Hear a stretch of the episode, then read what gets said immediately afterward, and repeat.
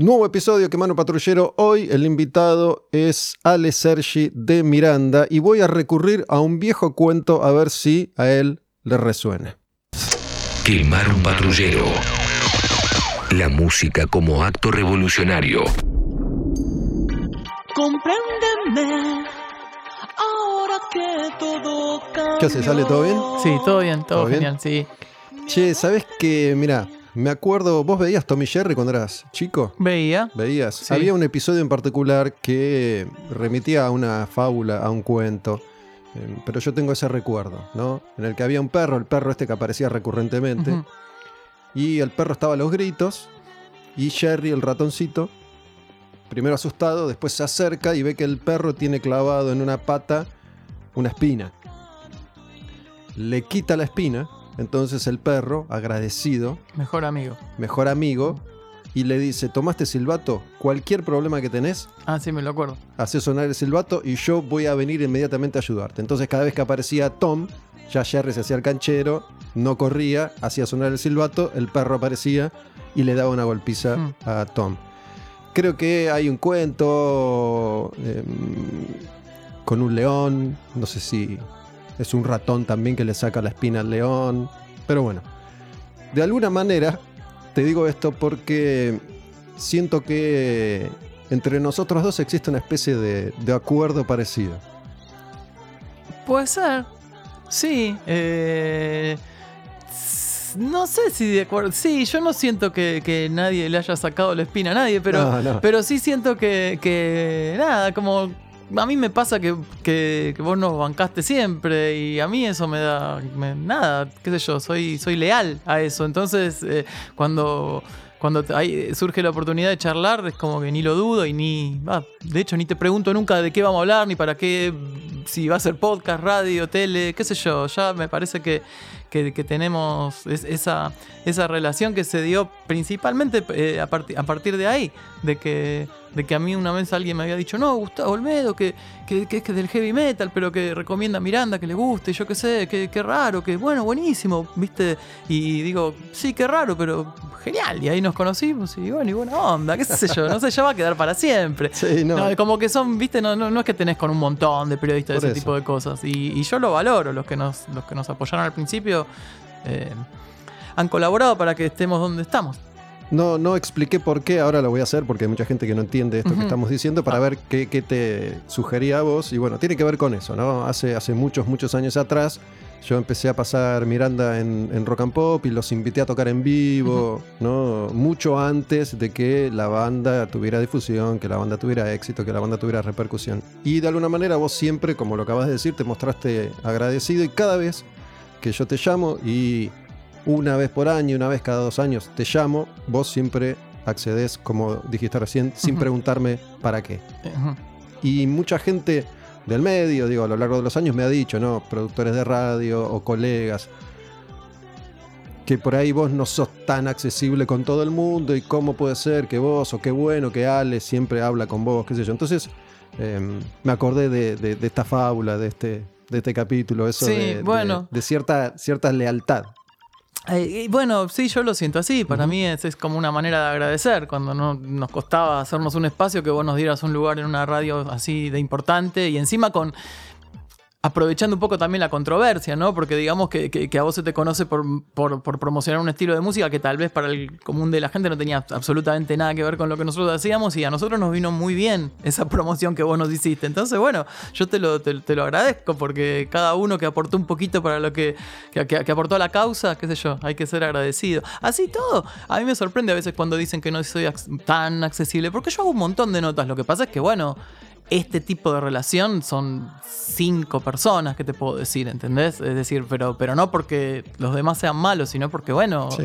la, la vida te va encontrando con distinta gente en distintos momentos, pero, pero siempre hacemos un, un montón de notas. Hay muy pocas cosas que, que no hacemos realmente. Eso yo lo dije, es intrascendente, en definitiva. Son comentarios que me han hecho, pero ni, ni siquiera. No, igual me gusta que tener Sí. esa fama, es mejor. queda, queda canché, queda bien. No, pero bueno, digo, más allá de, de- de aquellos primeros encuentros o de ese primer encuentro en particular, lo cierto es que me parece nos, nos llevamos bien, nos entendemos, porque si yo fuera un pelotudo me hubiera dado una sola nota o dos y no, no seguiríamos eh, con, este, con este vínculo a lo largo de los años. Y es entretenido cada vez que nos juntamos a, a- a charlar. Entonces, no es que, uh, qué garrón, che, para, bueno, tengo que ir porque, porque Gustavo. No, la verdad que no, nos entretenemos, es un rato que pasamos bien. No sé si vos te acordás de los, de los detalles, pero mm, esto habrá pasado hace 20 años atrás, más o menos. Y en ese momento a mí se me había ocurrido, porque a mí siempre, hoy, hoy ya no tanto, a veces como para jugar un poco lo hago, pero en ese momento me, me gustaba ser hincha huevos, provocador, Sí. ¿no? sobre todo con cierto ambiente conservador del rock y el heavy metal al que yo supuestamente pertenecía. Y la verdad es que, no sé si esto vos lo recordás, habíamos invitado a tocar a una banda de, de heavy metal, de thrash metal de, de Estados Unidos, Exodus, y ese show no se pudo hacer, no me acuerdo por qué la banda no podía, entonces a mí se me ocurrió, bueno, voy a hacer algo completamente distinto. Y me acuerdo que hicimos una, una artística, ¿no? Heavy metal, no viene Exodus, pero viene Miranda. Tu, tu, tu. Y El festejo no se hizo esperar. obviamente eso iba a generar alguna boludez entre cierta parte de, Claro. de- de la audiencia, etcétera. Pero bueno, me, me había parecido divertido y, y entiendo que, que sos un tipo que sabe cómo funciona esto, me parece, y más allá de tu personalidad y tu buena predisposición, entendés que parte del funcionamiento de un proyecto como Miranda depende de la difusión y de la promoción, aun cuando hayas tenido mucho éxito. Eh, bueno, sí, porque el, éxito lo tenés una vez que, que- alguien se enteró de vos. Es decir, uno solito no. Mismo ahora, bueno, tal vez eh, hay muchos artistas que ya se desarrollan solos con sus redes sociales, pero en la época que nosotros empezamos a tocar, eso todavía no, no existía. Recién empezaban a, a- a nacer esas, esa- esas cosas, pero necesitamos, y hasta el día de hoy yo pienso que nosotros empezamos yendo a, a la radio, eh, siempre nos apoyaron en radio, hemos ido a televisión, inclusive también a parte de un poco de eso de, de, de hinchapelotas o de provocador que vos decís, yo creo que el, que el proyecto Miranda también lo ha tenido, porque a veces eh, a propósito hacíamos cosas justamente eh, que se suponía no debía, no, no. No, no, no, había que hacer o que podían generar cierta controversia. ¿Cómo ir a tocar, cómo ir a suplir a Exodus, ¿entendés? Por ejemplo, ¿a quién se le ocurre, ¿entendés? A vos. Y nosotros que dijimos que sí. Entonces es como, como medio, un poco lo haces porque te gusta lo que haces, porque te gusta la música, y otro poco te divierte saber que va a haber alguno que va a decir, eh, ¿cómo puede ser? Porque a fin de cuentas, eso es necesario también para que la música, que la movida avance, ¿no? Hay que, ha- hay que hacer cosas diferentes y disruptivas y rompedoras. Tal vez ya en el, hace 20 años que estamos con el grupo y, y- y 20 años que ha pasado esto de lo que hablamos y bueno, tal vez este, se- seguimos manteniéndonos ya en, un, plano más clásico, pero bueno, porque... Porque ahora son otros los que tienen que hacer esas cosas. Es decir, me parece que, justamente se trata de abrir el camino y de, estirar lo- los límites hasta donde vos más puedas. Hasta donde vos más puedas. Pensé que, que ibas a decir, no sé si, si les generó a ustedes algún tipo de controversia el hecho de hacer cosas para provocar, no sé, lo obvio, haber ido al programa de Susana, al programa de Mirta, digo, a lugares de mucha exposición, de, de medios que son, para un artista como Miranda me parece que son consagratorios, ¿no? Mientras que para otros artistas, digo, si, si la renga hubiera ido al programa de Susana Jiménez, hubiera sido condenatorio. Y bueno, claro, lo que pasa es que nosotros fuimos a, a Mirta y a Susana y fue conservatorio, pero antes de ir a Mirta y a Susana fuimos a, a uno que tenía Viviana Canosa, que era, el- ¿entendés? No, es- no es que arrancamos directo ahí, ¿entendés? Fuimos, fuimos a la tele, la primera vez que nos llamaron, yo no, creo que fue un programa de Nico Repeto, que él nos llamó para ir a cantar, y nosotros fuimos porque no nos daba prejuicio ir a tocar a la televisión, y aparte porque justamente veíamos que la mayoría de los grupos de rock no iban, y... Y bueno, nos parecía que había un espacio entonces, si bien nosotros, nosotros hacíamos el mismo circuito, tocábamos en Niceto, en Cemento, en que muchos grupos, pero ninguno después iba a la tele a tocar. Y me acuerdo que en ese entonces, bueno, Repeto nos invitó, creo que, no me acuerdo si fue antes lo de Canosa o Repeto, pero Canosa también tenía un programa a la tarde que musicalizaba con, con lo que sería el indie de ese entonces, que no sé, Leo García, Los Látigos, Capri, Adicta, Entre Ríos, Miranda y nos llamó a tocar y obvio que fuimos. ¿Cómo no vamos a ir? Y digo, para nosotros siempre estar en cualquier lugar que no, que no nos pidan que cambiemos lo que nosotros somos, eh, lo hacemos con gusto. Es decir, si yo voy a tocar a, a- a- a un programa exclusivamente de música o a un programa de, espectáculos, pero simplemente es ponerme, cantar mi canción, decir, sí, acá estoy, estamos contentos, tenemos este disco, tocamos tal día, muchas gracias por invitarnos. Es buenísimo, es promoción. Y a mí me parece que hay que sacarse un poco el prejuicio de andar eligiendo que, ah, no, yo acá no voy porque no tiene mucha onda, o acá no voy porque es más menos cool. No, no, no teníamos esa idea. Era, vayamos a todos lados porque nosotros estamos convencidos de lo nuestro y si nos sentimos que se desdibuje en el marco, pues lo vamos a hacer. Entonces así fuimos a tocar un montón de programas diferentes y, y yo creo que nos recontra sirvió toda esa promoción y nos sigue sirviendo y la seguimos haciendo. Seguimos yendo a la tele y seguimos yendo a la radio porque definitivamente... eh, somos artistas que aprendimos a promocionarnos en esos medios y, y si bien usamos redes sociales, generacionalmente no es lo que más naturalmente nos fluye. Hay que, te soy honesto, ¿entendés? Es decir, a mí me cuesta horrores las redes sociales. De hecho, no hago nunca nada. Yo tengo un Instagram y me da una paja total. Es como que me aburre, no, no, no, no me vibra, qué sé yo, lo veo de otra manera. Eh, no, no trato de estar más o menos activo, pero también me relajo porque de última yo hago la música y bueno, que alguien se encargue de las redes y si no es lo mío tan así es porque porque ya tengo otra edad y porque nací en otro momento que para mí es, es- ¿para qué Forzar. forzarme? Claro. Esas, esas invitaciones a Canosa, Repeto, ¿fueron antes o después de, de Don, ¿no? que es el, el- el boom que los expone a una mayor audiencia, la guitarra de Lolo, ¿no? Esa, esa canción que fue el primer gran éxito de, de Miranda? Eh, ¿Te no. acordás? Sí, Canosa, estoy seguro que fue antes. Eh, Repeto, no estoy tan seguro, porque ahora me acuerdo. Sí, Canosa fue antes, porque ni siquiera teníamos el segundo disco. Ella llevaba a los grupos muy nobles todavía a tocar ahí. Y después lo de Repeto, sí, ya habíamos sacado sin restricciones, y creo que yo me acuerdo, porque fue la única vez que hicimos playback, playback total. eh, porque la primera vez nos dijeron que cómo quieren hacer playback o cantar. Y yo digo, no, hagamos playback, así ya suena igual que el disco y está bueno, porque me daba miedo que. Y después cuando lo vi no me gustó y, y no hicimos nunca más playback después de esa vez. Pero me acuerdo porque era con Yo Te Diré. Yo creo que todavía Don no se había cortado como single. La que estaba sonando era Yo Te Diré y habíamos ido a cantar esa canción.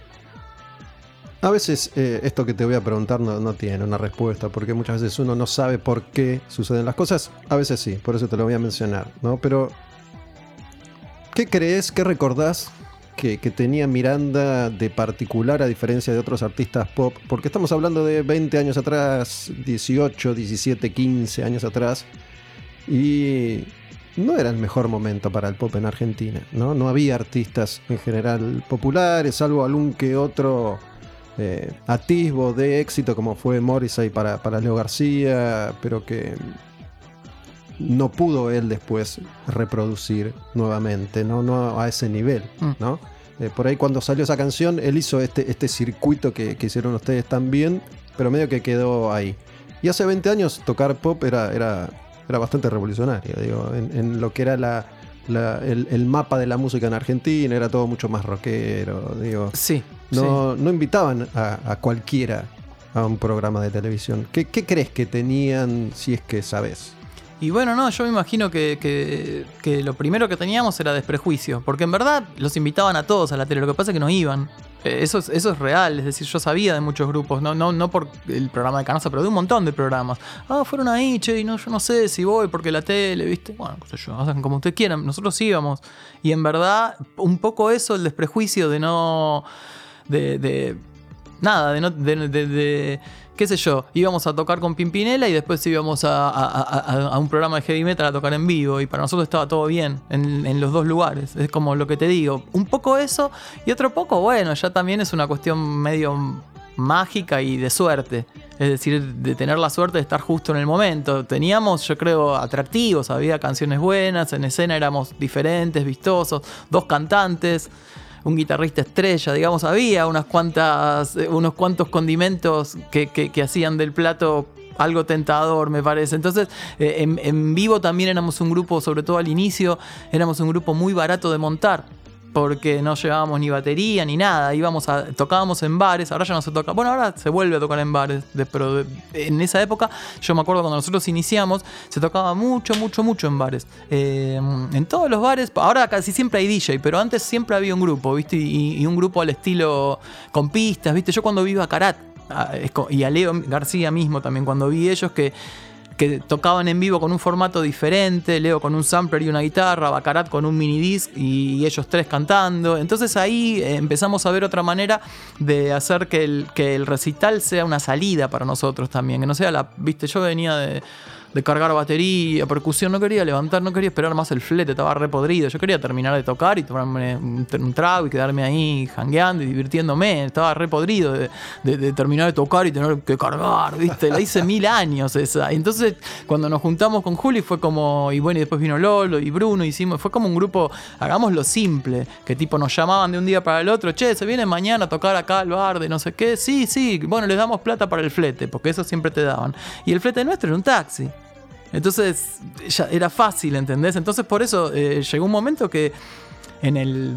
Por Palermo, ¿no? Muy pequeño, pero tocábamos literal dos, tres veces por semana. Siempre teníamos un show nuestro. Después alguna marca te llamaba para hacer alguna cosa, pero como que era, era tan fácil de armar y estábamos todos siempre súper dispuestos, íbamos para todas partes. Yo creo que se combinó todo, se combinó todo. Después, bueno, no es ningún secreto que, que- que el trabajo y la constancia y la dedicación y la disciplina dan sus frutos. Nosotros después de- de- no nos dormimos en esos laurelitos y, seguimos dándole, ¿viste? Siempre tratamos de mejorar cada disco. Seguimos yendo a las radios, seguimos yendo a las televisiones más grandes, más pequeñas, seguimos yendo, tocamos en mil lugares y, es el día de hoy que, que tenemos giras muy glamurosas, pero, pero otras que no tanto. Y sigue pasando, que yo, la, la última vez que hicimos ahora, ahora que la cosa se achicó tanto, hicimos una, una pequeña gira este mismo año por, por Rosario, Córdoba, y fuimos en. eh, viajando en otras condiciones a las que acostumbrábamos, porque bueno, los costos eran otros, ¿entendés? Y, y- y fue bastante más incómodo, y bueno, pero fuimos igual, qué sé yo, es lo que, es lo que nosotros hacemos. Me gusta decir que estamos en agosto del año 2021 Ujú. porque hoy en día los, los contenidos, afortunadamente o no, se mantienen en el tiempo y capaz que hay alguien en 2027 escuchando esto y... Y va a decir, no puedo creer lo que están hablando. No, pero bueno. Hoy en día cuando un músico habla o cuando una persona habla en definitiva hace esta diferencia entre la actualidad, pandemia y el mundo como lo conocimos antes. Sí. ¿no? No sabemos qué va a pasar en 2027, capaz que ya no queda nada, capaz que esto es una, una anécdota de color, capaz que no, no lo sabemos, pero bueno, me gusta decirlo por, por si esto se, se escucha más adelante para que se entienda el contexto. Creo, y no me, no me equivoco, me parece, se dio que a vos te gusta la música, digo, has sido oyente de música.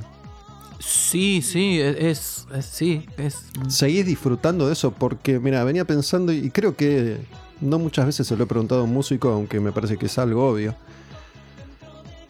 Yo escuché radio siempre, cuando era pendejo. Nunca fui de esos que la AM debajo de la almohada, pero escuché radio FM toda mi vida porque me gustaba la música.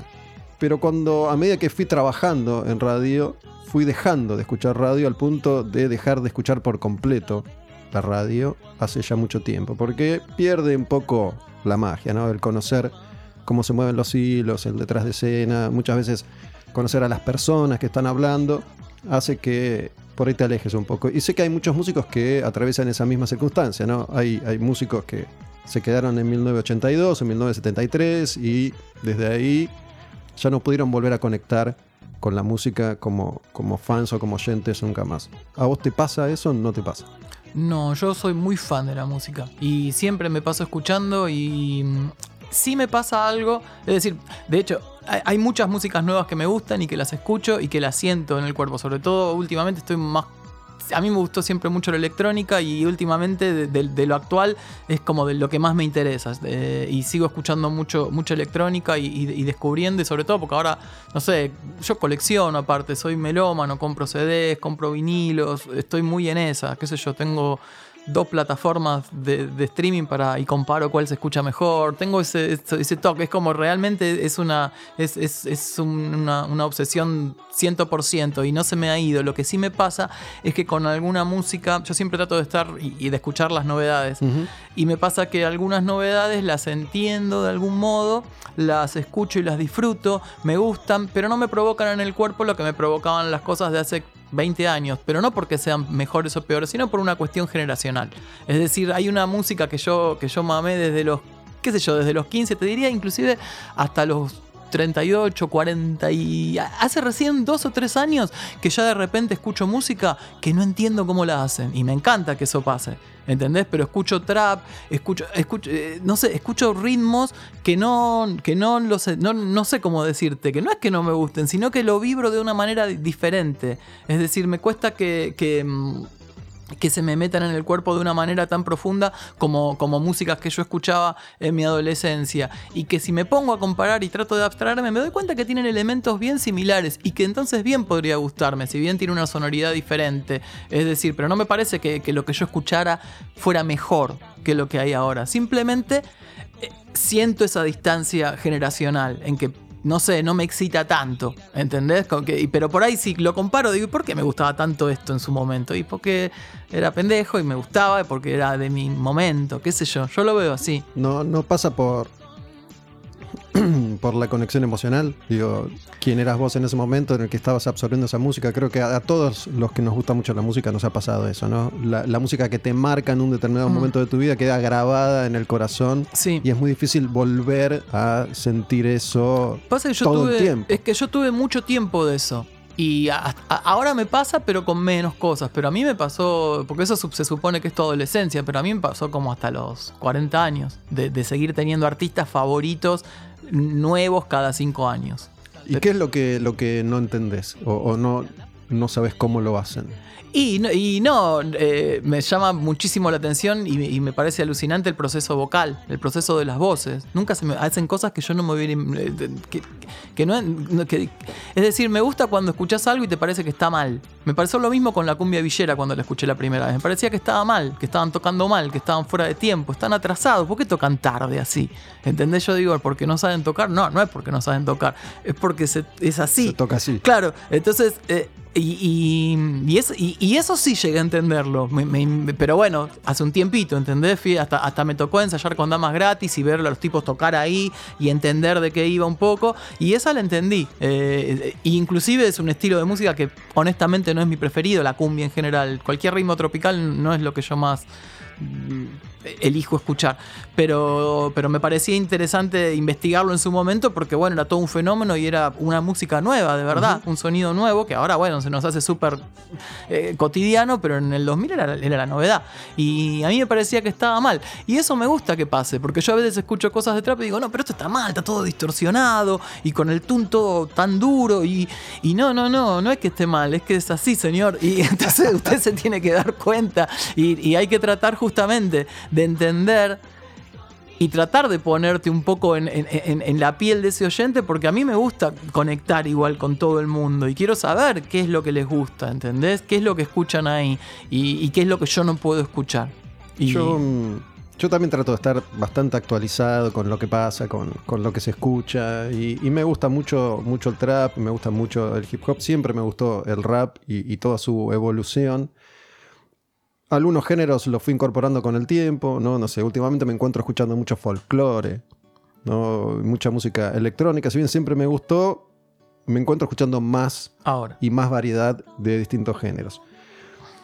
Incluso con la cumbia, lo que hasta el momento no, no logro que me entre es el reggaetón. ¿no? Ah, bueno, pero ah, no, a mí me gustó en su momento. Eh, cuando, cuando empezó fue lo. Me gustó el, el beat, me gustaba, me gusta Daddy Yankee. Y me acuerdo que lo que yo encontré fue un paralelo con la música árabe. ¿Viste con la danza del vientre? Sí. El ritmo es. Bueno, hay algunas cosas que están buenas y que los pioneros lo, lo hacían bien. qué sé No, yo. Digo, claro. esto, esto, la, la cosa medio bachata, digo, lo, lo más, lo más comercial y, Y- y casi burdo, te diría. Burdo desde la concepción, ¿no? Digo, vamos a hacer esto sí, así. Sí, sí, Paz. Bueno, claro, lo que pasa es que cuando un estilo ya se pone. Pero pasa, yo creo, en, en la mayoría de los estilos, que si se ponen así más populares o. o este, ya también pasan a ese, a ese punto de que, bueno, hay algunas canciones que. que, no sé, sí, a mí, se- según, hay algunas muy melosas que sí, a mí también me, aburren y no, y no es mi preferido. Y por un momento me aterré cuando daba la impresión de que el dembow estaba en todas las canciones de todo el mundo. Hará unos cinco años por lo menos. Todo el mundo hacía más fuerte, más bajito, pero todos lo tocaban, ¿viste? De los colombianos, los, los gringos, los ingleses, todos tenían una canción de reggaetón. Y yo digo, uy, no, ahora va a ser así. Y, mm, pero bueno, no, ahora de vuelta se está como de, de alguna manera equiparando. Pero no, el ritmo en sí a mí, me, a mí para bailar me, me- me cae simpático. Después sí, algunas canciones me gustan y otras no tanto, pero, pero no, yo creo que no hay ningún estilo popular que, que, que no... No sé, la música clásica te diría que es lo único que no escuché No mucho. escuchás. No, un poco lo que iba a decir es, eh, habiendo escuchado siempre hip hop y rap y trap, y durante algunos años hice un programa de, de radio de, de hip hop, entonces estaba muy al tanto de lo que estaba sucediendo, y hace cinco años más o menos, el reggaetón casi que había desaparecido de, los primeros planos, ¿no? Y aparece el trap Mm. con otro beat. Por ahí algunos puntos en contacto tenía, pero el beat era distinto en Distinto, general. sí. Pero creo yo que el trap al final, cuando explota y cuando aparecen Bad Bunny, J Balvin, le da una sobrevida al reggaetón, ¿no? En esa fusión. Mm. Pero en ese momento me parece a mí que el trap estaba incorporando algunos pocos elementos del reggaetón. Y creo que ahora se dio vuelta la ecuación. ¿no? Y el trap es como que fue fagocitado de nuevo por el reggaetón, que tiene más presencia, el reggaetón, Hmm. en los artistas que son realmente populares hoy, que los elementos de trap y de, y de hip hop. Y muchos de los artistas, incluso los, los artistas más jóvenes de, de Argentina, que eh, estaban haciendo un, un hip hop trap de avanzada, para colarse en ese mercado fueron modificando su sonido. Incluso me parece que está pasando con otro tipo de cantante, no sé, Chita grabó un sí. reggaetón. sí. ¿no? Digo, hace unos años, eh, un par antes de esta pandemia, esto de el soul R&B argentino estaba como apareciendo, ¿no? Arranca, y sí. la pandemia me parece que le puso un freno. Mm. Y ahora Chita, que era hace unos años, sigue siéndolo, una, una representante, una gran cantante de ese estilo, em, empezó a meterse también por ese lado y es como que el, el reggaetón terminó, va a terminar fagocitándose a todos. Eh, yo creo que más que fagocitándose a todos es un, es un ritmo que va a quedar instalado como, como, el, como el disco, como el house. Digamos, eh, Raúl Alejandro tiene una canción house, disco house, la canción Todo de ti, es un artista urbano de reggaetón y sin embargo su, su éxito grande de, de- este año fue esa canción que no es nada reggaetón, es un tema de- de dance pop, básicamente, con un, con un bajo octavado. Me parece que lo que es, es un estilo que, que- que sí, que sin ninguna duda se instaló y no se va a ir nunca más, ya se quedó y es una nueva forma de rítmica que me parece que se mete en los repertorios de quien quiera, como el que tiene el, como el reggae. Viste, es bastante usual que, que un grupo pop tenga un reggae. Porque bueno, nosotros tenemos, eh, qué sé yo, hicimos Perfecta, que es como un reggae, y, y- y eso, los abuelos de la nada tocaban reggae también en su, en su entonces, y después tocaban más, más pop, qué sé yo. Me parece que se queda metido eh, como un ritmo más de del organito, ¿viste? Que tenía cha-cha-cha, merengue. Bueno, también tenés rock, tenés house, ahora tenés disco y tenés reggaetón. Y yo creo que lo que sí veo es que lo- los artistas más jóvenes daría la impresión que no tienen tanta preocupación por mantenerse dentro de un estilo. Como que medio hacen la que les pinta. Yo lo veo un poco así. Porque a veces eh, siento que, no sé, Nati Peluso, por ejemplo, en, en no sé cuánto tiempo de carrera, porque bueno, yo, la, no, la conozco hace mucho, pero, pero tampoco tiene un montón de, de- de- de años y, y, le escucho hip hop a lo, a lo Missy le escucho trap, le escucho reggaetón, pero también le escucho bolero, merengue, salsa.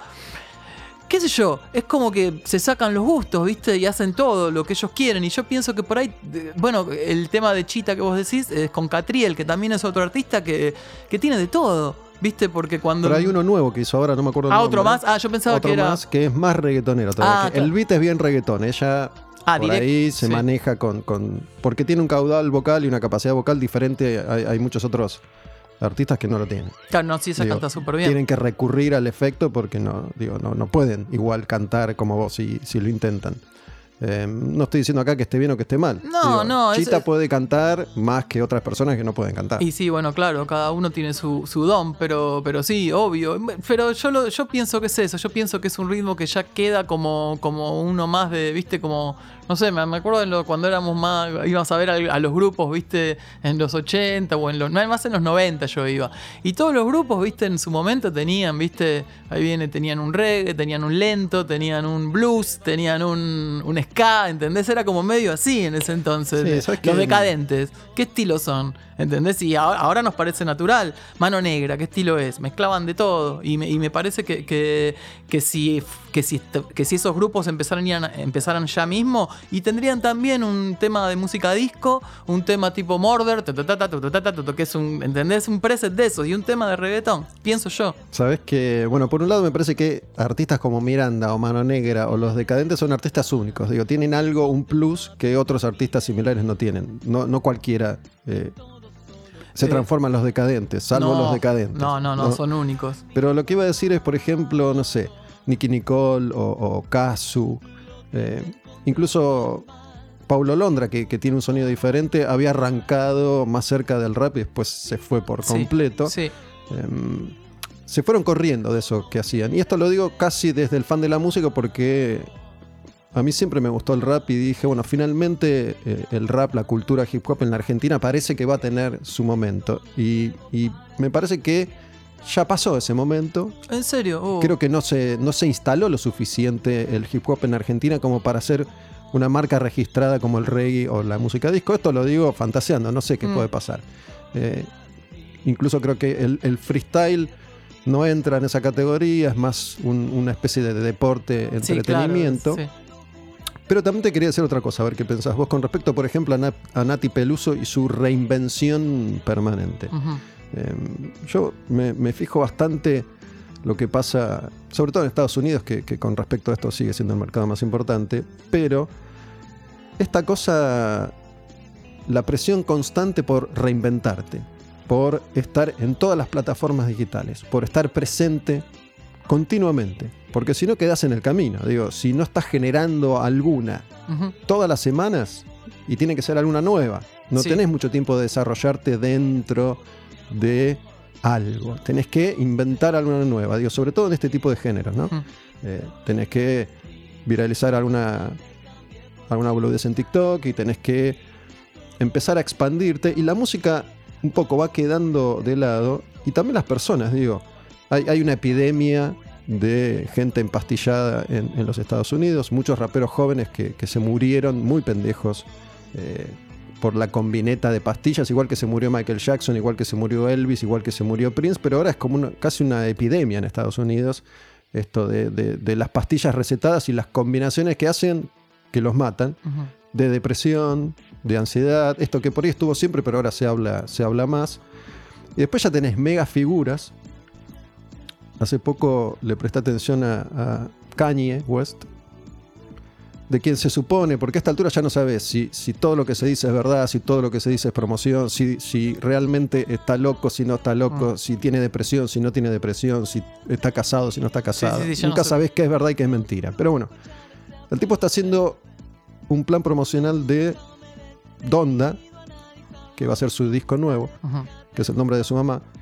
Capaz que cuando escuchan esto, Donda ya salió, pero lo cierto es que el tipo hace unas movidas con el poder que tiene, fantásticas, multitudinarias, pero la música no aparece y no la muestra. Entonces, el tipo hizo dos escuchas del disco que se streamearon.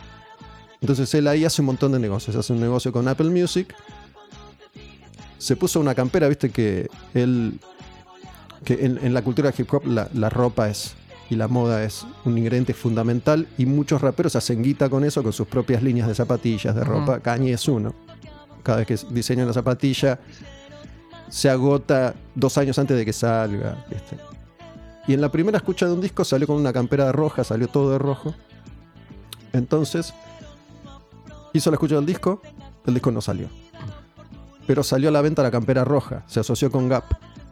Se agotó en una noche, facturó, facturaron 7 millones de dólares. En una noche. La música no salió.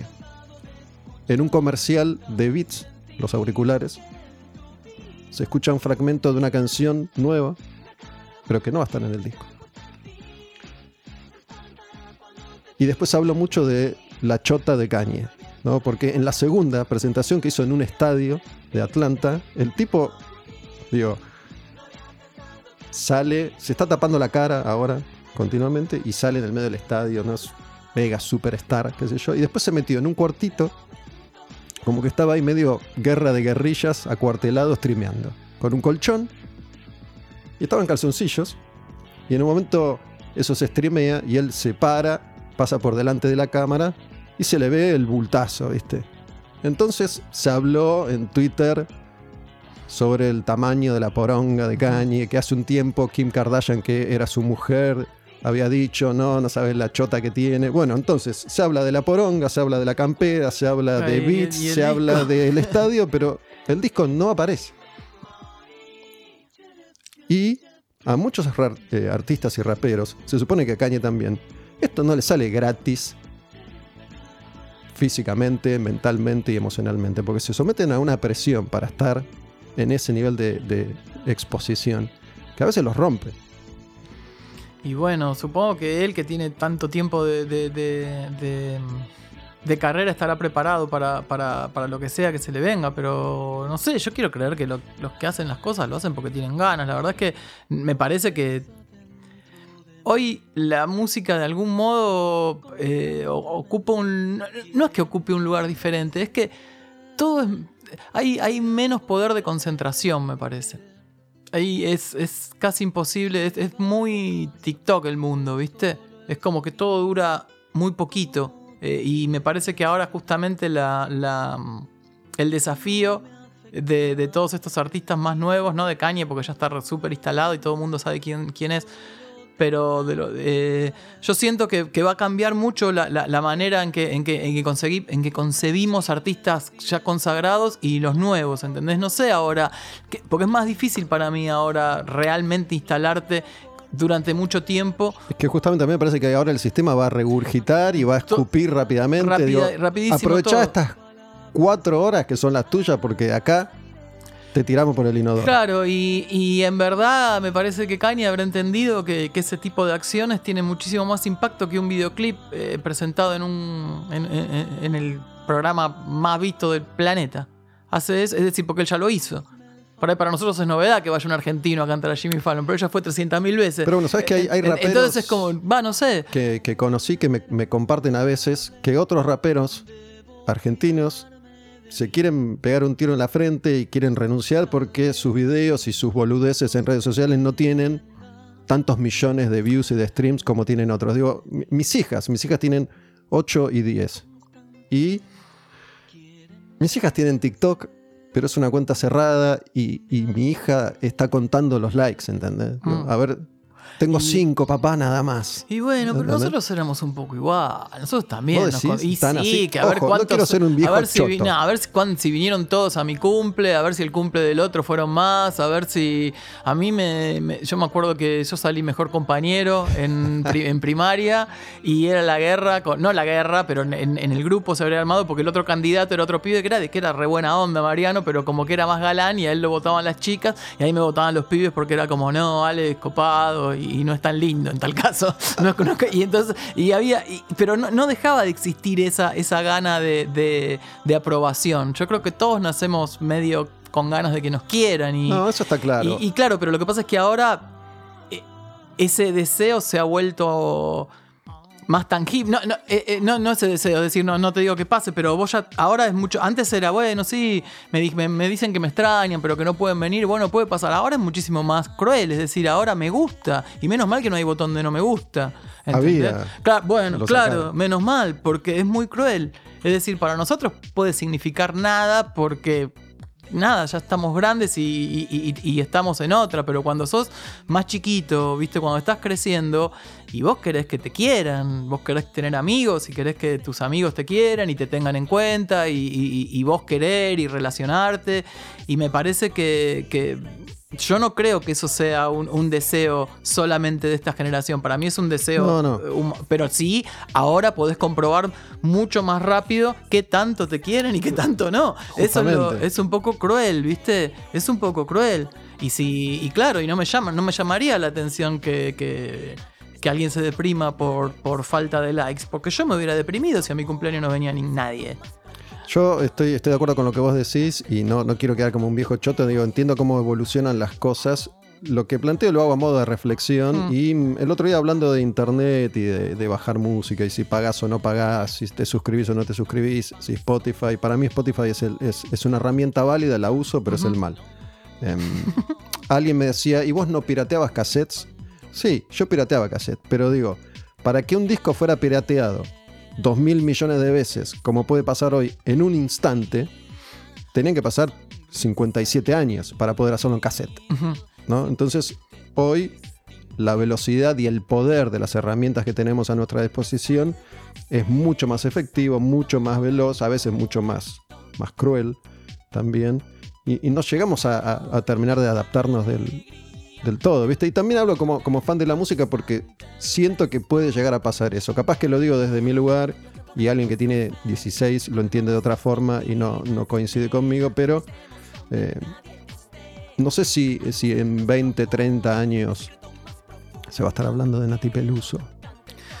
No lo sabemos, no lo sabemos, pero, pero sí sabemos que se va a seguir escuchando música. No sé de qué forma, no sé cómo, pero, pero me parece que, que, que- que de alguna manera lo que, lo que yo, en verdad, yo si es por enojarme de algo, yo estoy contento con todo lo que tiene que No me ver enojo, con la... ¿eh? no, me, pero- gusta, pero- me gusta Claro, no, pero- filosofar, fantasear. Si hay algo que sí me molesta es que a los usuarios y a los compradores de música nos tomen tanto el pelo.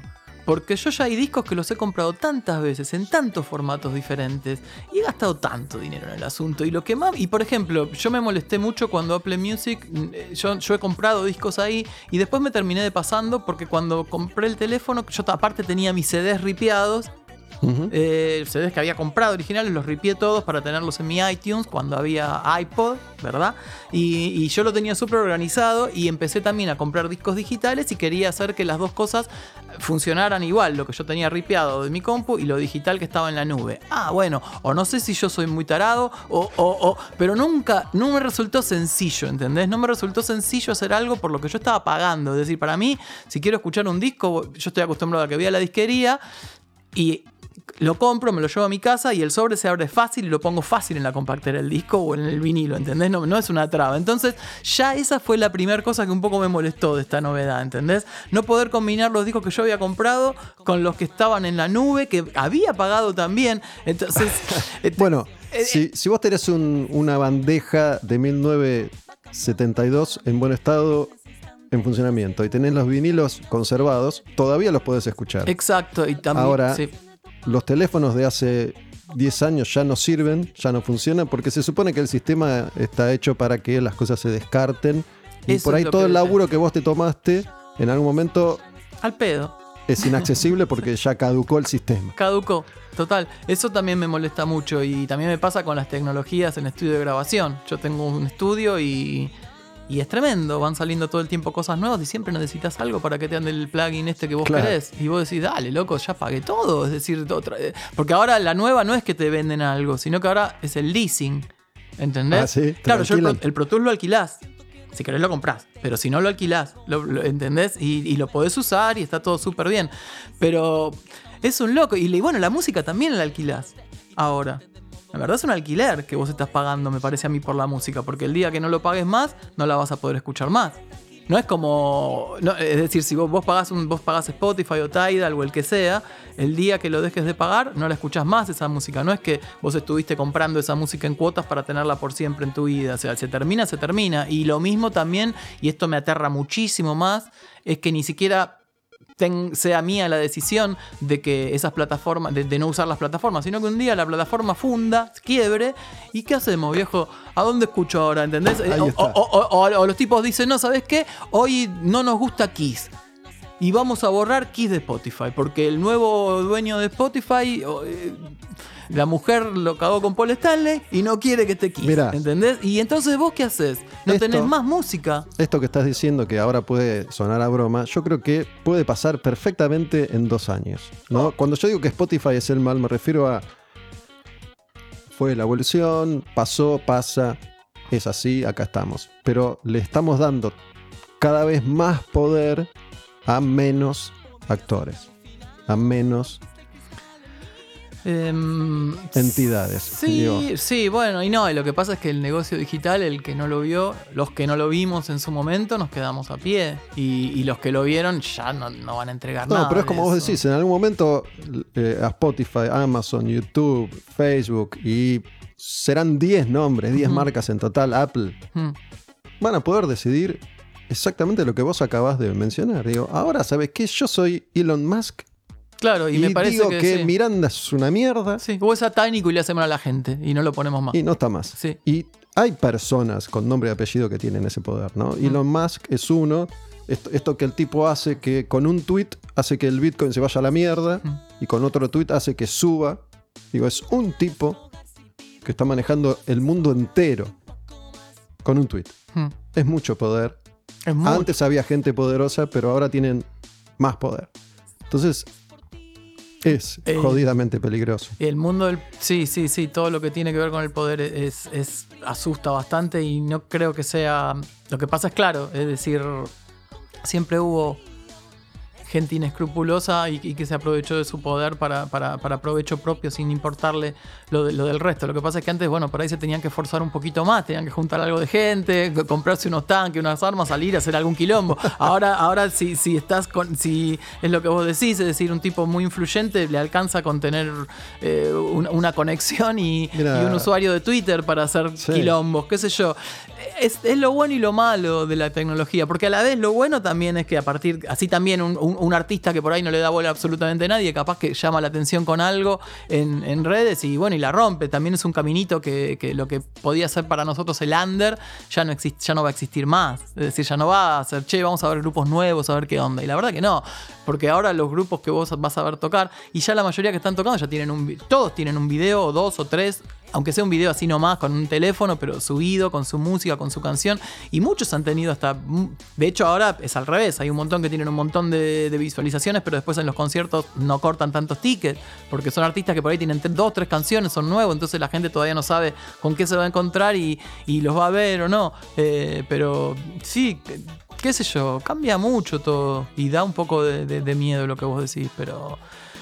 Pero bueno, yo por eso sigo comprando. Yo tengo vinilo, tengo mi bandejita, tengo compro CDs, que esa es la que nadie. Porque vinilo ahora hay como un revival y queda como súper bien. Que Estás no. invirtiendo en CD. Claro, pero yo compro CDs también. Caiga Spotify, vas a decir, yo acá tengo todos mis CDs. No, pero lo que me pasa con el CD es que literal eh, me gusta. Mira, yo, yo lo que uso, yo escucho Spotify, escucho Tidal, uso las dos. Eh, eh, Tidal realmente la, la- la parte esa de master que dicen que tiene. Que suena la- mejor. y la verdad es que sí, suena mejor. Pero también conservo Spotify porque es el más popular y si me quiero pasar música con algún amigo también lo tengo ahí. Y para mí, eh, honestamente, no. no creo que es más el bien que hace que el mal, en tal caso, ¿viste?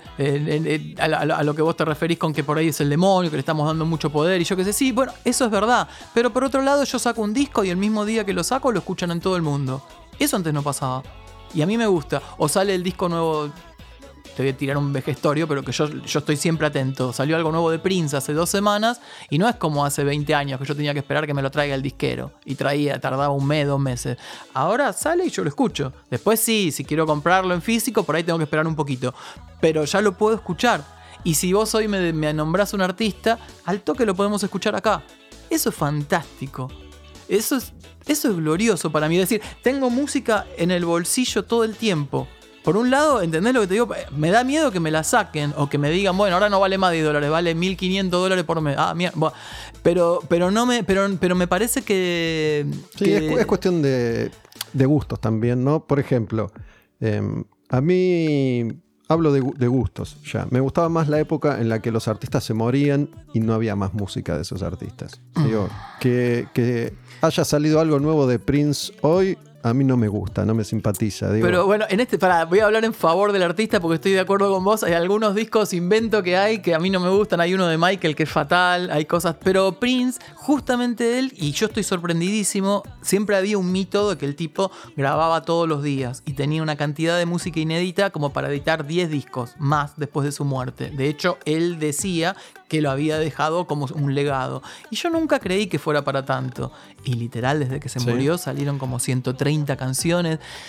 No, si el tipo dejó, bueno, Claro, en claro, su testamento claro. hagan esto porque Sí. está, está listo para ser mostrado, está bien. Pero Él si quería. no, Sí, no, estoy de acuerdo con vos, porque después hay otras grabaciones post-mortem post-mortem que son bastante tristes. Hay, hay discos, sí, hay uno de Michael Jackson en particular que es una cosa espantosa que salió a las dos, que el papá lo sacó y salió a las dos semanas de que, de que al, mes, a los dos meses de, que, se muriera.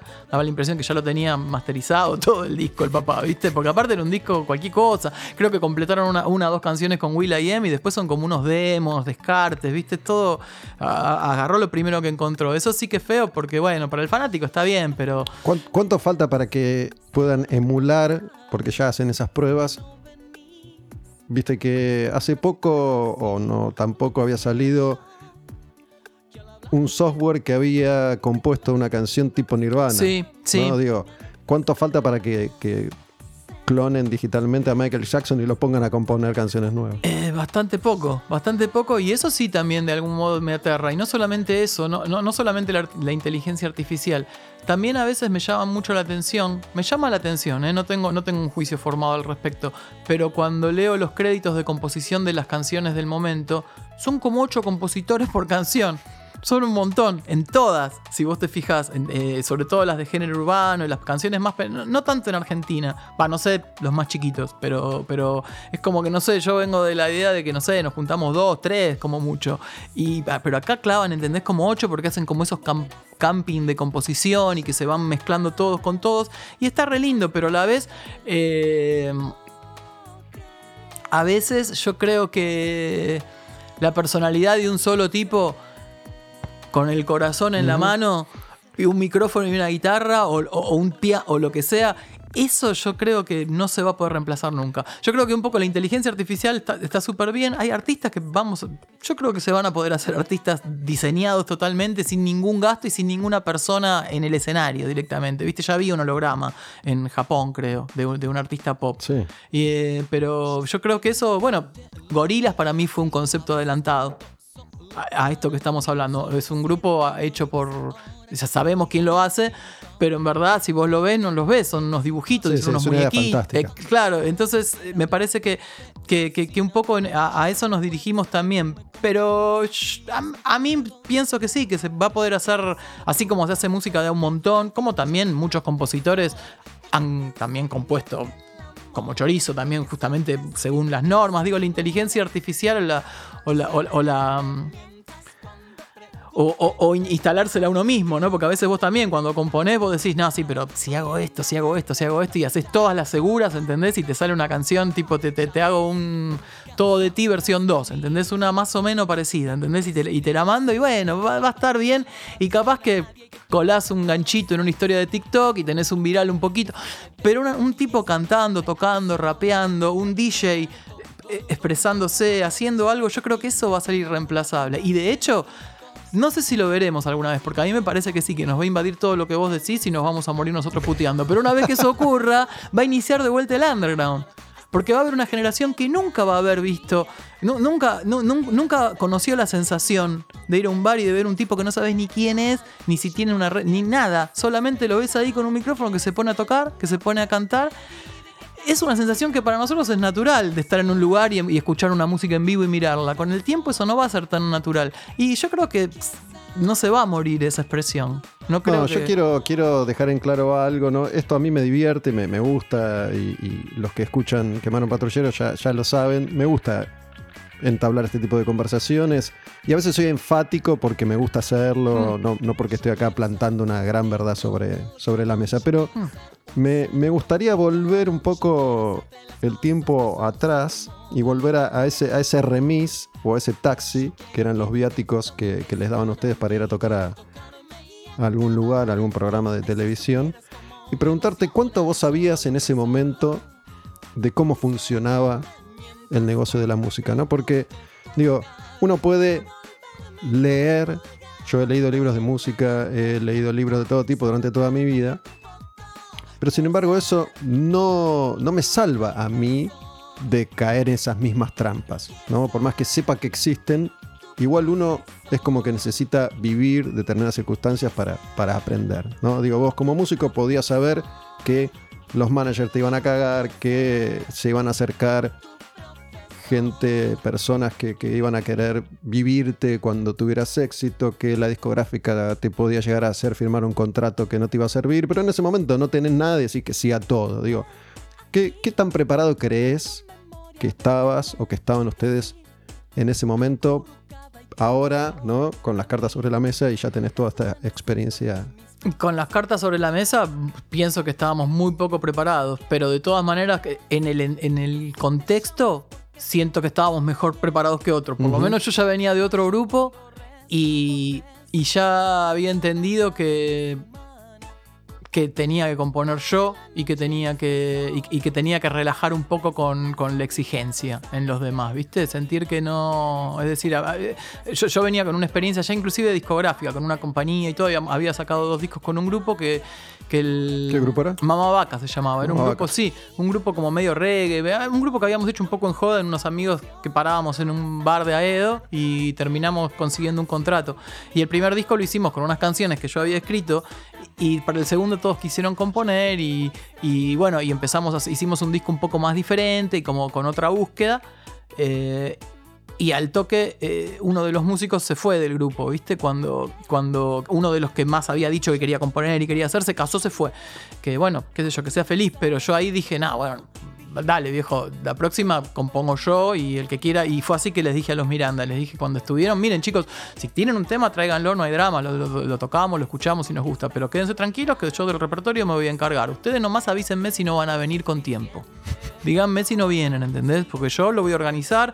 Yo me- el taxi, después terminábamos sacándolo de la. Es decir, al principio, digamos que fui también el inversionista, ¿no? Del grupo. Eh, puse el estudio, por más que el estudio en ese entonces era una computadora y un micrófono, pero ensayábamos en mi casa. Digo, en ese momento estabas vos, estaba Juliana. era yo, Juliana, Lolo. más adelante se sumó Bruno y más adelante se sumó Monoto. Después más adelante también se sumó Yoku que tocaba teclados, después entró un batería, bueno, pasaron un montón.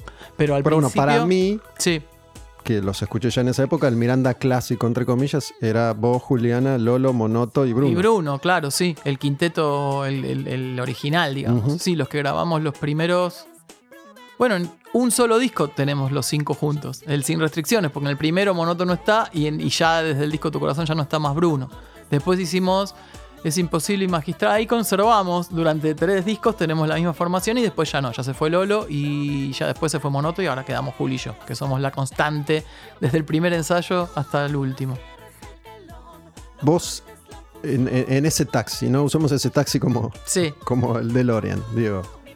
¿Sabías que los grupos atravesaban todo tipo de situaciones y de conflictos probables? Sí, ¿no? a mí me había pasado, se me había ido un músico, yo estaba recaliente encima porque se casaba, pobre, entiendo que es la vida de él, pero imagínate cómo me sentía yo, habíamos puesto todo en el disco, ¿entendés? Vos te lo tomás, bueno, Pero, pero, digo, cuando no hay nada que repartir, cuando nadie tiene éxito, cuando nadie tiene un mango, esas cosas por ahí importan menos.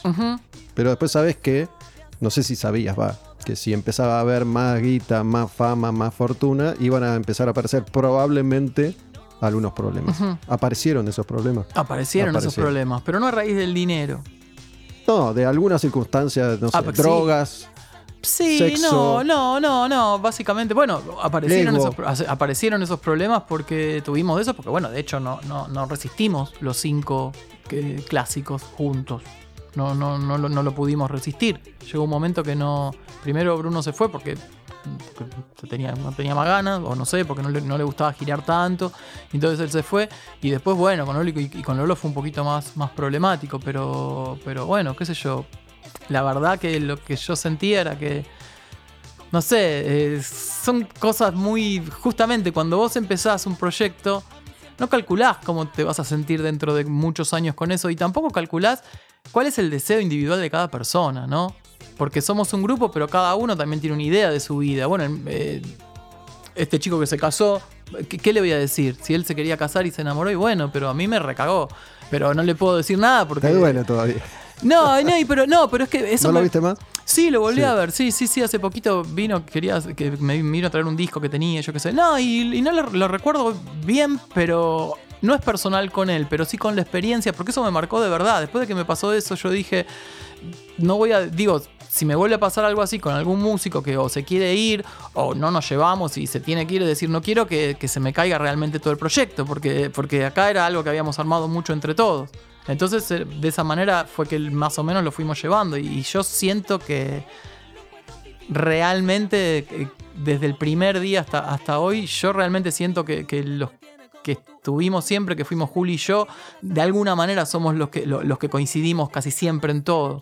Entonces por eso, por eso, por eso seguimos juntos y, y, mm, nada, de hecho, bueno, todos los músicos que tenemos ahora, el trío que nos acompaña ahora, ya casi todos ellos ha- hace más tiempo que tocan con nosotros que, que los originales. Porque Doro estuvo siete años, ponele ocho. Y, mm, y bueno, y así.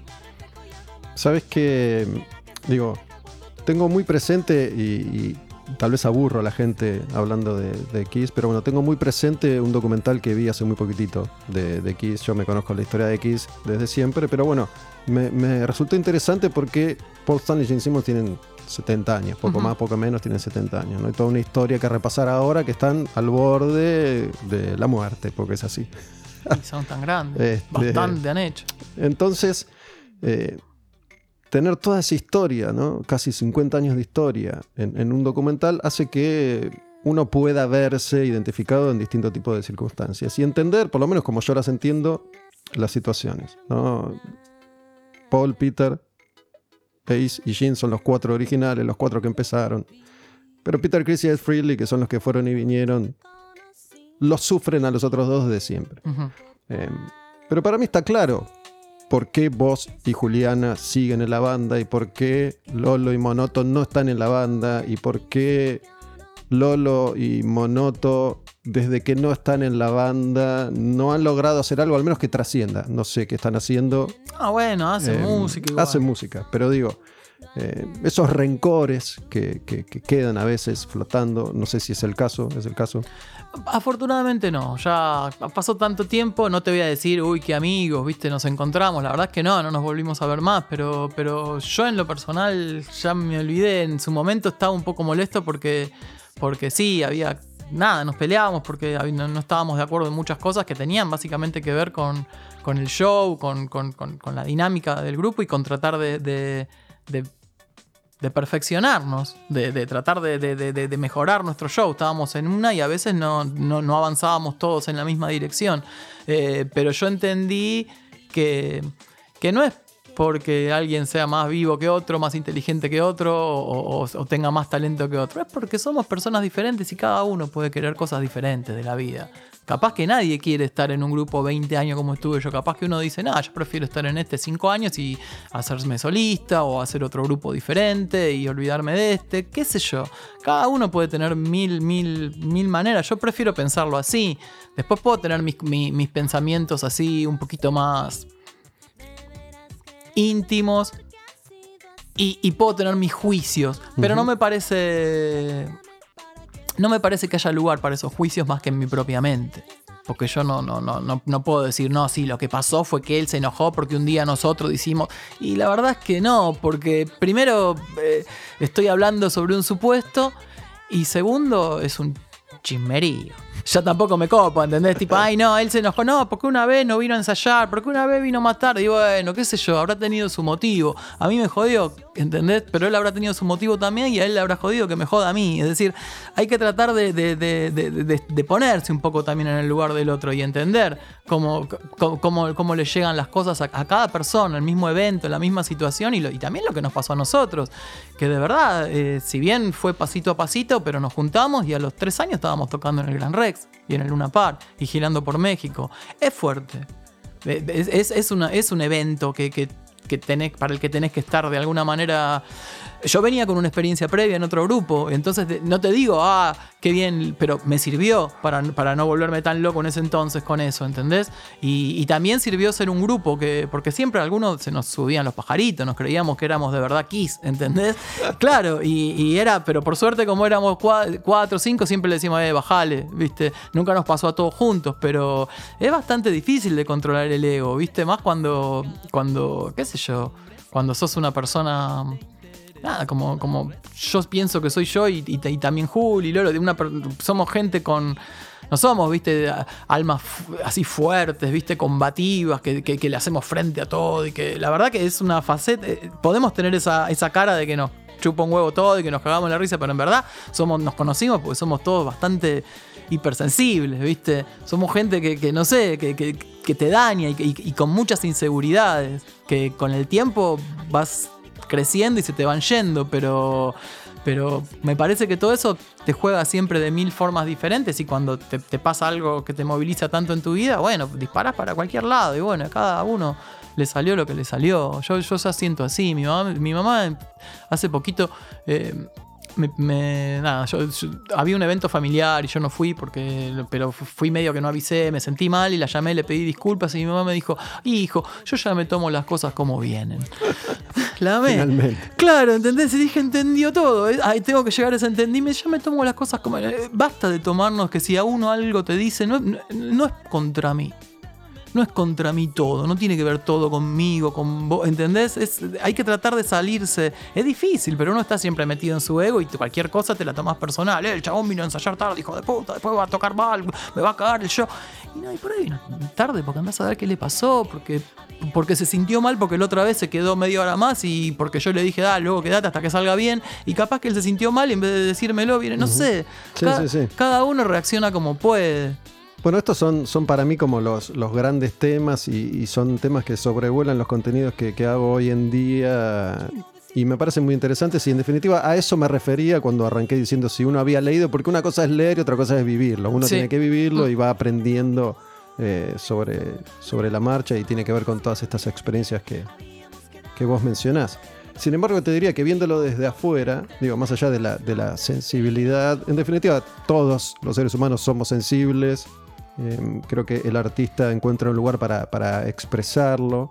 Y, y a veces cuando defiendo, entre comillas, ciertos lugares de la música, me refiero a eso, ¿no? Digo, a mí siempre me gustó el artista que, que realmente está comprometido con la creación, más allá de todo lo que viene después, y, y necesita contar algo, y necesita decir algo, y necesita expresar algo.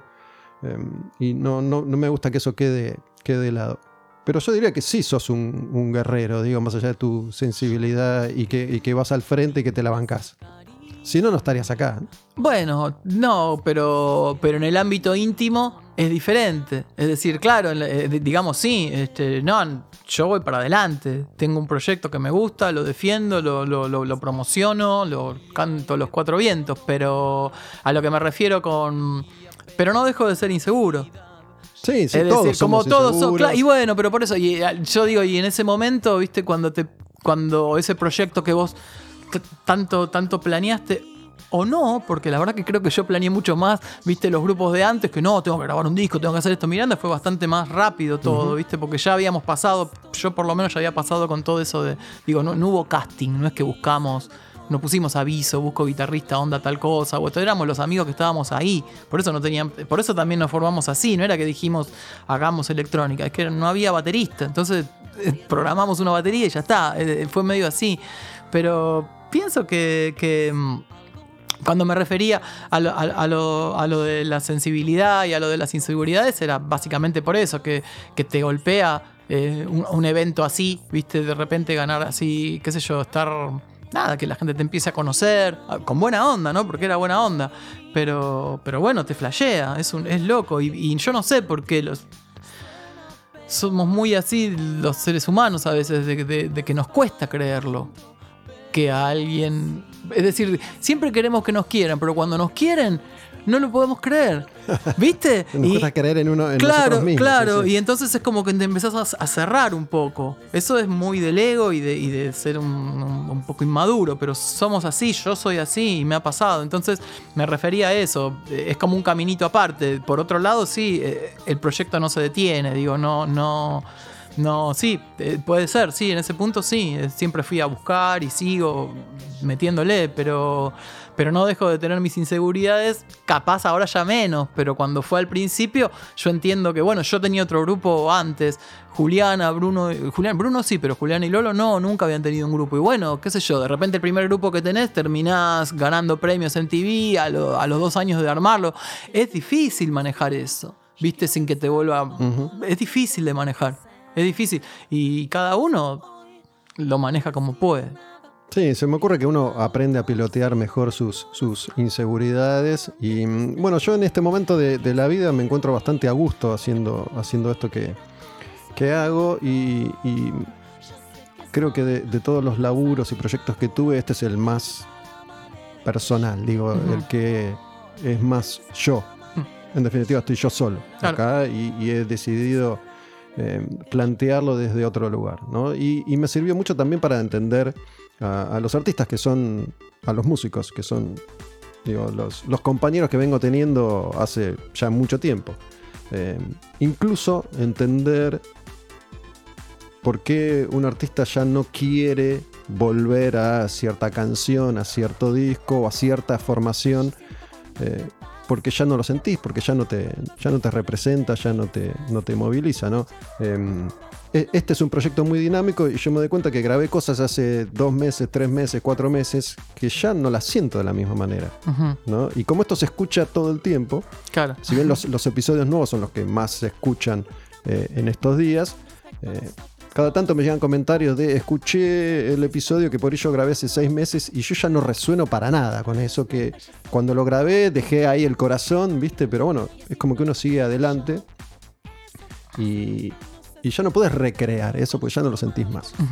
Entonces, ¿cómo haces vos para escribir las canciones que, que escribís? ¿no? Muchas de las canciones son eh, historias de, de amor, son, son Mm. canciones románticas, no sé cómo vos las querés Sí. etiquetar, definir. Sí, la gran o- mayoría, sí, relaciones pasionales. Digo, ¿cómo, ¿cómo haces para crear esas historias? Si es que no son todas historias que, que vivís o que viviste. Y bueno, algunas las viví, ninguna está al pie de la letra relatada, esa es la realidad. Eh, todas tienen un poquito de cada cosa. A veces alguien me cuenta algo, a veces miro una película, a veces leo un libro, y a veces simplemente, y la gran mayoría de las veces, simplemente se me ocurre un gancho con alguna letra y empiezo con un, un, gancho melódico. un gancho melódico con letra. Y, y, y en base a eso, bueno, armo toda la canción alrededor. Y si no, a veces también directamente empiezo a escribir. Hay muchas que yo me acuerdo que, que empiezo a escribir sin saber eh, a dónde voy a llegar. Y a veces se termina de definir en el estribillo. A veces empiezo que no tengo ni idea de lo que voy a hablar. Y arranco, tuki, tuki, tuki, escribiendo. Y de repente en el estribillo un poco se cierra algo. Hay algún concepto que cierra. Y ahí vuelvo. A veces reescribo un poquito lo del principio para que tenga un poco más de sentido. Pero, pero me parece que, que es, tiene que ver con no, me, no, yo me anoto, tengo anotados títulos en el celular, si se me ocurre algún título, viste, me los voy anotando para cuando no tengo alguna idea de letra, pero siempre, y también se me ocurren muchas ideas a partir de lo musical más que de lo lírico. Casi siempre yo arranco desde lo musical y después lo lírico. Entonces, eh, y desde lo musical se me ocurre siempre porque sigo escuchando siempre música y casi siempre me gustan cosas nuevas y trato de, de- incorporarlas y digo, uy, escuché tal disco que me gustó, quiero probar algo en esa onda, a ver cómo sale, mezclándolo con esta otra cosa, qué sé yo. Me pasa como eso. Estoy siempre escuchando alguna música y después cuando llega el punto, el término, el momento de la letra, voy a mi, a mi lista de títulos a ver si alguna me sirve. Por ahí justo cuando armé la melodía me salió un pedacito de letra que ya me gusta cómo suena y, y lo armo alrededor. Eh, pero no no me qué sé yo, no, no, no, no siento. Me encantaría, por un lado, a veces pienso, digo, eh, muchas de las letras que, más me gustan con el correr del tiempo son las que escribí pasándolo mal. Entonces, eh, ¿qué te puedo decir? Ahora la estoy pasando bien. Entonces, y tampoco quiero pasarla mal simplemente que para, para poder escribir. Para ser más artista. Claro, me parece que eso se da o no se da, ¿viste? Tampoco me voy a cagar la vida para, para, para escribir algo más del corazón, pero en verdad siempre escribo, hay, hay momentos donde estoy más vulnerable que, que- que escribo cosas que... mm, que claramente eh, siento más profundas y después hay otras que las veo más livianas, ¿viste? Pero nada, me parece válidas las dos cosas. Eh, y también, em, no sé, hay, espera, sí, eso, eh, es, es cuestión de... em, de estar ahí, ¿viste? Y empezás, yo no sé, como es, es un envión, ¿viste? Va, va por envión, es como tomar carrera para mí. Yo, yo pongo la base que me armé, o si tengo unos acordes, como me gusta improvisar con la voz sin estar tocando nada a la vez. Entonces, aunque tengo unos acordes en la guitarra, los pongo en la computadora y lo hago correr, correr. Y me pongo a cantar. Y bueno, y a veces... Algo sale. Claro, y ahí va saliendo y se va armando. Y después hay una- otra parte de, de letra medio humorística también que a veces tenemos que, que, que- que ahora estoy tratando de recuperar. De, de- de- de- que tiene un poco que ver, bueno, la guitarra de Lolo, ese tipo de, ¿entendés? Que, que en ese entonces escribíamos esas cosas que decían, ah, ¿cómo vas a grabar eso? Bueno, me parece gracioso y fresco, ¿entendés? Lo que pasa es que, bueno, éramos... Yo no sé si, si te conté la anécdota de Santana con eso. No, ¿cómo de ¿No? Santana? Yo creo que te lo conté, pero bueno, hace muchos años atrás, yo estaba haciendo, hice mucho casting para CQC en su Ah. momento. Mucho, mucho casting, mucha, mucha cosa, mucha grabación que nunca se usó para nada, Mm. nunca, nunca salió al aire. Y en, en un periodo estaba haciendo notas con músicos, ¿no? Haciendo más casting para ver si encontrábamos ahí algo que eh, se suponía iba a terminar formando parte del programa y eso nunca sucedió. Y una de esas notas fue con Santana en una visita 2000 y pico.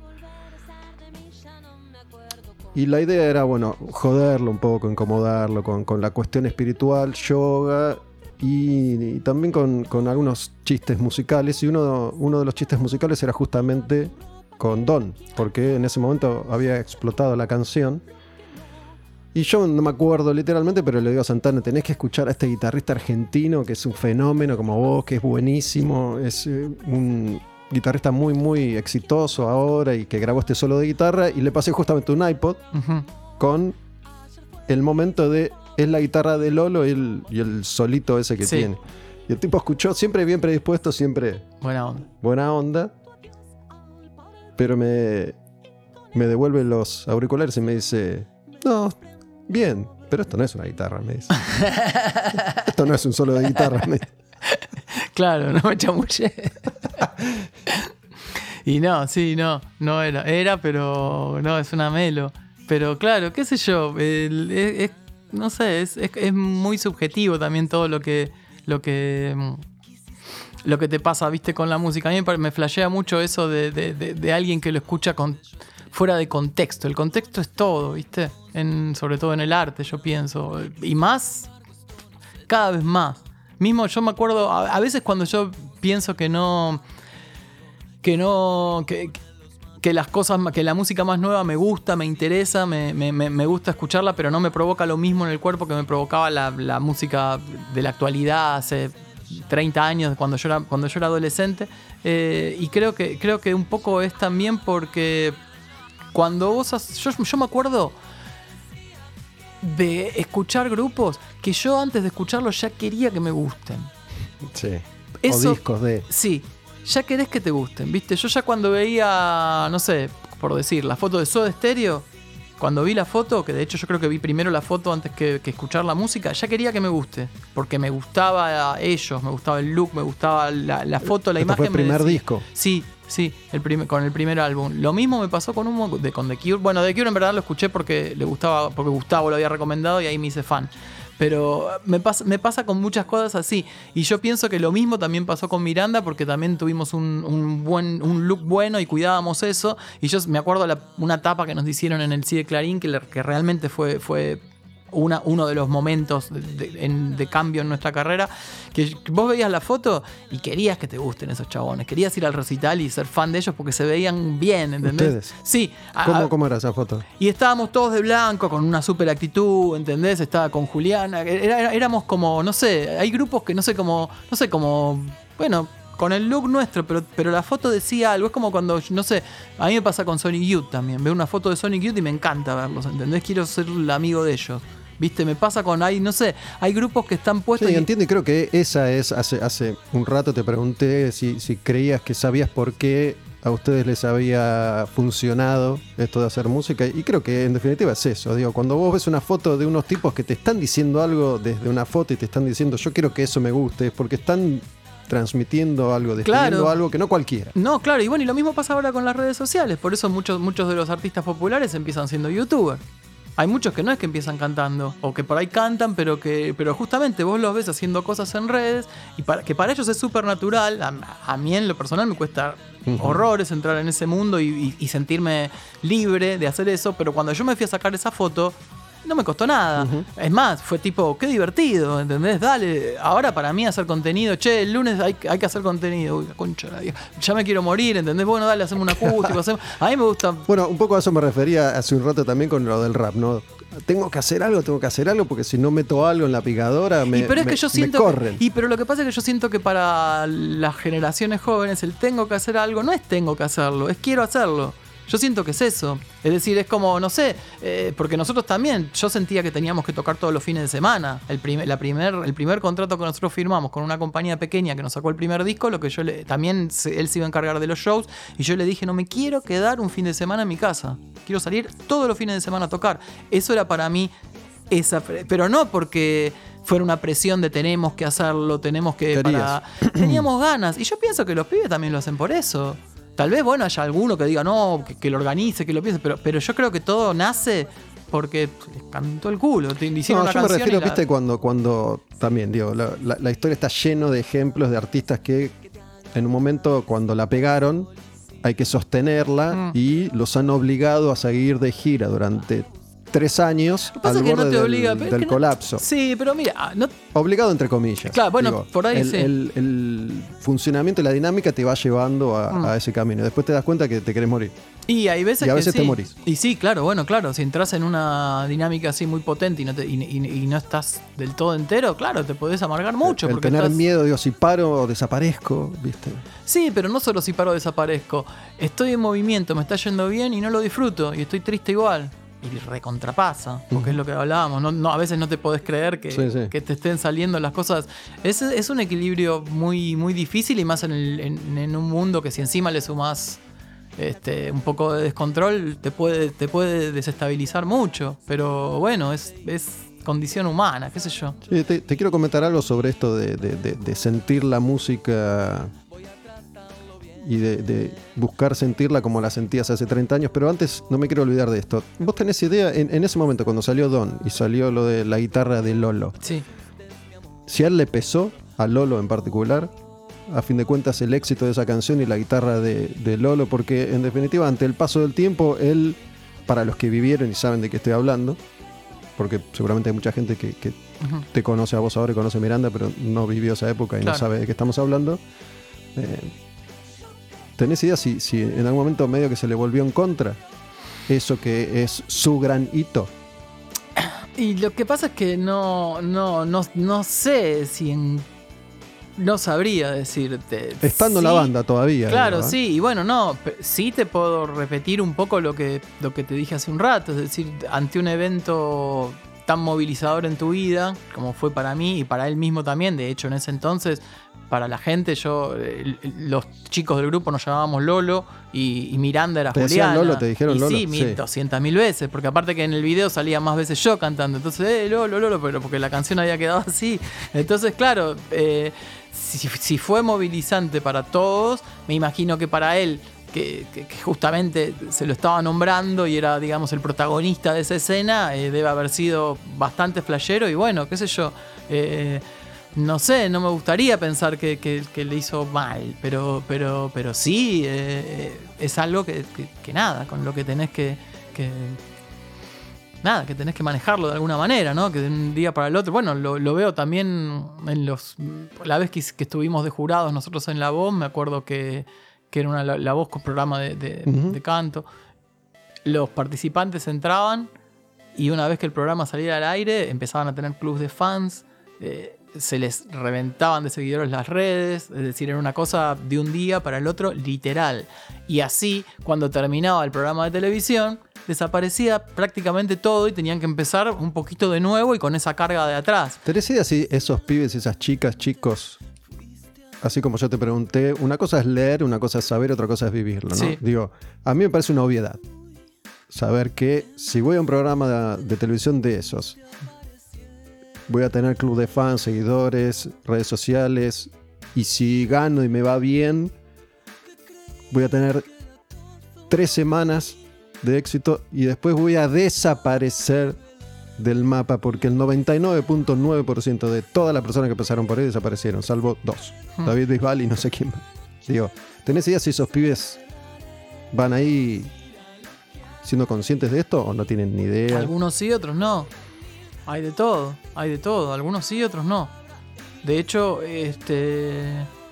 Eh, hay. Bueno, bueno, hay. Al, al, Vicky Bernardi, Victoria Bernardi siguió cantando, tiene discos en Sony, qué sé yo, ella estaba en Elegidos. Hay algunos que yo después les sigo un poquito la carrera y más o menos eh, les, a, a, la mayoría y sobre todo a los que ganan les cambia la vida. No te digo que se vuelven mega estrellas, pero por ejemplo uno del que había ganado en La Voz terminó haciendo coros a la Sole un tiempo, salió de gira con ella y después creo que terminó cantando en un grupo de cuarteto, digo, de algún modo, eh, y era albañil el chabón. Mm. Es decir, de algún modo le cambió la se vida. Acomodó. Claro, eh, qué sé yo, por lo menos eh, haciendo algo que, que le gusta más. Y y, eso pasa, pero a mí me parece que no, que cuando, que cuando entran, yo, porque aparte yo los veía, eh, algunas partes son muy chiquitos.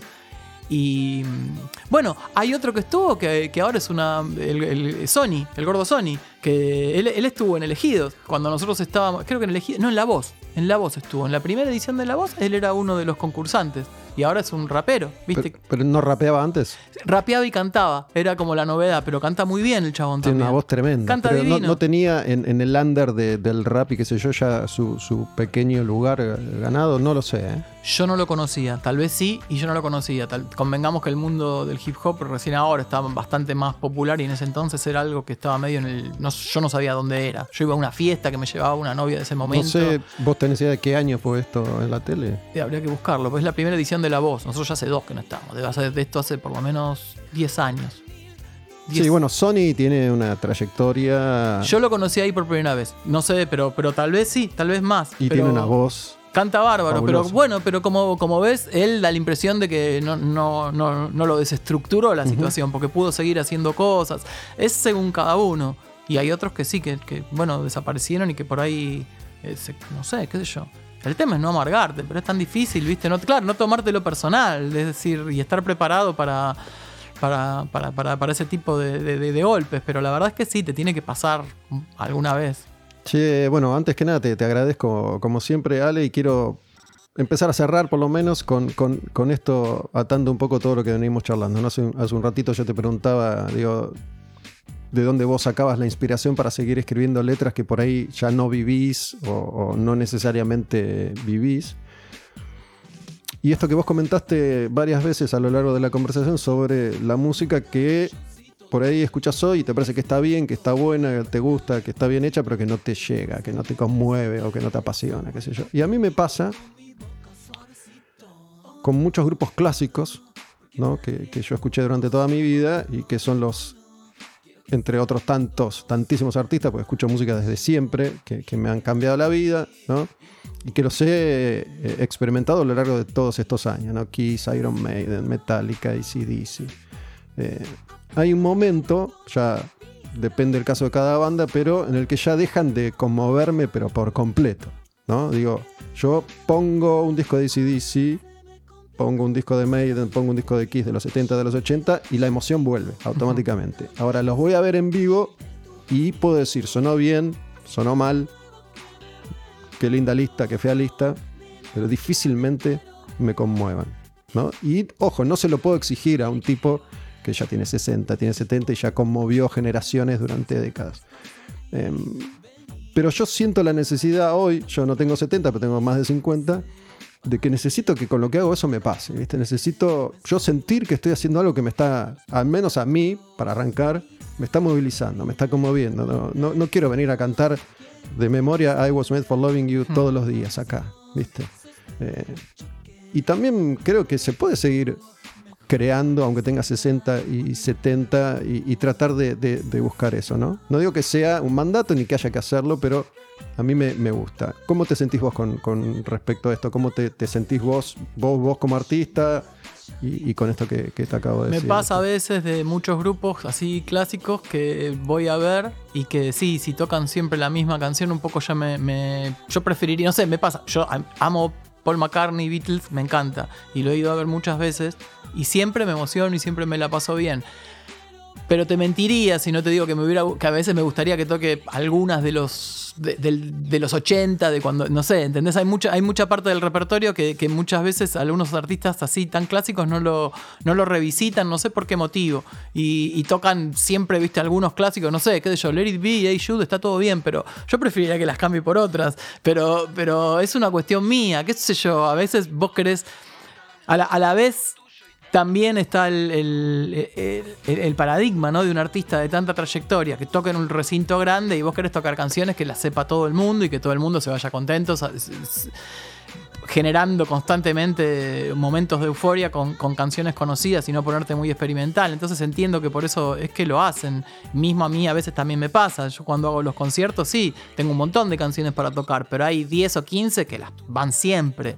Porque sé que las van a conocer y porque. Y las porque- podés defender bien, las podés sentir, las podés disfrutar o Sí, medio va. porque no, no, y lo que pasa es que ahí, aparte de esas canciones, tienen esa magia de que si por ahí a vos un poco, viste, decís, uy, bueno, en la, en la prueba de sonido no las paso, pero después en el show las toco y la gente te devuelve, a- ahí se siente eso, viste, cuando vos tocas algo que la gente quiere escuchar, eh, hay, sobre todo en una noche donde vos tenés una noche de 25 canciones y sabés que hay este, 10 por lo menos, ¿entendés? Que son bastante clásicas y que la gente que fue las quiere escuchar y son esas que arrancan y se escucha y que el, y que, el que está vendiendo la birra se mira con el de al lado y se hace, eh, aguante, ¿entendés? El hit tiene eso de lindo, genera algo comunitario muy grande, que todos los que están ahí, los que trabajan, cuando, no sé, cuando nosotros tocamos perfecta, en donde sea, se la saben todos. Hasta el- Es que yo creo que depende mucho de, de cómo vos estés tocando esa canción y cómo la estés sintiendo, más allá de la cantidad de veces que ya la hayas tocado. No, no vi a Paul McCartney,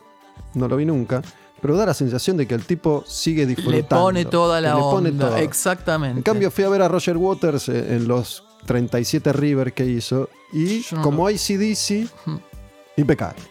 Claro, pero piloto automático. Pero no me arrancó una emoción en Claro. ningún momento, más allá de que puede tocar eh, Another sí, Break in sí, the Wall y el estadio, obviamente. Más vale. Pero digo, muchas veces es una respuesta automática de la gente, como vos veías la foto y decís, quiero que me guste, la gente va y dice, yo quiero que me guste, acá pagué la entrada Claro, y me va a gustar. Te va a gustar. Sí o sí me va a Y, gustar. pero más vale, más vale, te tenés que divertir, porque vos fuiste ahí al lugar a, a- a tocar, a escuchar esas canciones y sí, cuando la tocas le tenés que poner la mejor, pero sí, claro, eh, eh, lo de Paul es real, yo cuando lo veo al tipo en escena digo, yo quiero ser como él, porque me vuelve loco, está tres, tres horas en el escenario, toca guitarra, piano, bajo, canta, no cambia las canciones de tono, las canta en el tono original, con la voz que le queda, pero las canta en el tono original.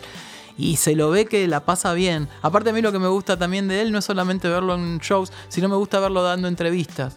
Porque es un tipo con la trayectoria que tiene, se podría quedar en la casa y, y cuando saca un disco hace prensa. Vos entendés que hace notas, va por todos lados como cualquiera, como cualquier mortal y es Polma, es un Beatle, ¿entendés? Y cuántos años de, de carrera y sigue, y sigue como con ese ímpetu. A mí me gusta esa actitud que tiene y, y- y si bien sí, me gustaría que, que en vivo a veces algunos clásicos, pero bueno, se pasa por lo que pasa.